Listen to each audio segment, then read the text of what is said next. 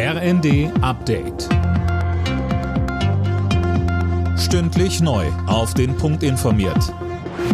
Ich bin Daniel Stuckenberg. Guten Tag. Im Tarifstreit des öffentlichen Dienstes wird heute weiter verhandelt. Zum Auftakt der zweiten Verhandlungsrunde gestern hatten die Arbeitgebervertreter kein Angebot dabei. Mehr von Philipp Nietzig. Verdi-Chef Wernicke betonte, wie wichtig das Lohnplus von mindestens 500 Euro ist. Die meisten Beschäftigten im öffentlichen Dienst verdienen nicht viel, werden besonders hart von der Inflation getroffen, so Wernicke. Wenn die kommunalen Arbeitgeber diese Forderung weiter ablehnen, haben wir ein echtes Problem, sagt er. Für die Arbeitgeberseite bedeuten die Forderungen eine Belastung von 15,4 Milliarden Euro, so der Vizepräsident der kommunalen Arbeitgeberverbände Michel. Das sei so nicht zu schultern. Ein Tag vor dem ersten Jahrestag des Einmarschs Russlands in die Ukraine berät die UN-Vollversammlung über ein mögliches Ende des Krieges.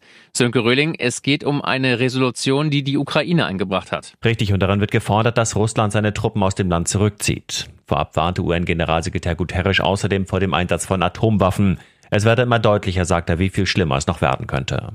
Russland will der Resolution allerdings nur zustimmen, wenn es einen sofortigen Stopp aller Waffenlieferungen in die Ukraine gibt. Die Frage ist nun, wie viel Rückendeckung Russland von anderen Staaten bekommt. Pekings oberster Außenpolitiker Wang betonte erst gestern bei einem Besuch im Kreml, die Beziehung Chinas zu Russland sei felsenfest.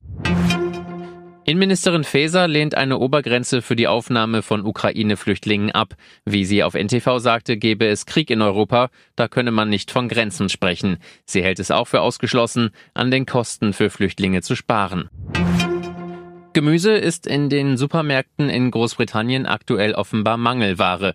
Wie die größten britischen Supermarktketten berichten, gibt es etwa bei Gurken, Tomaten und Paprika ein strenges Limit pro Kunde. Grund für den Engpass sind Ernteausfälle in Südeuropa und Nordafrika. Alle Nachrichten auf rnd.de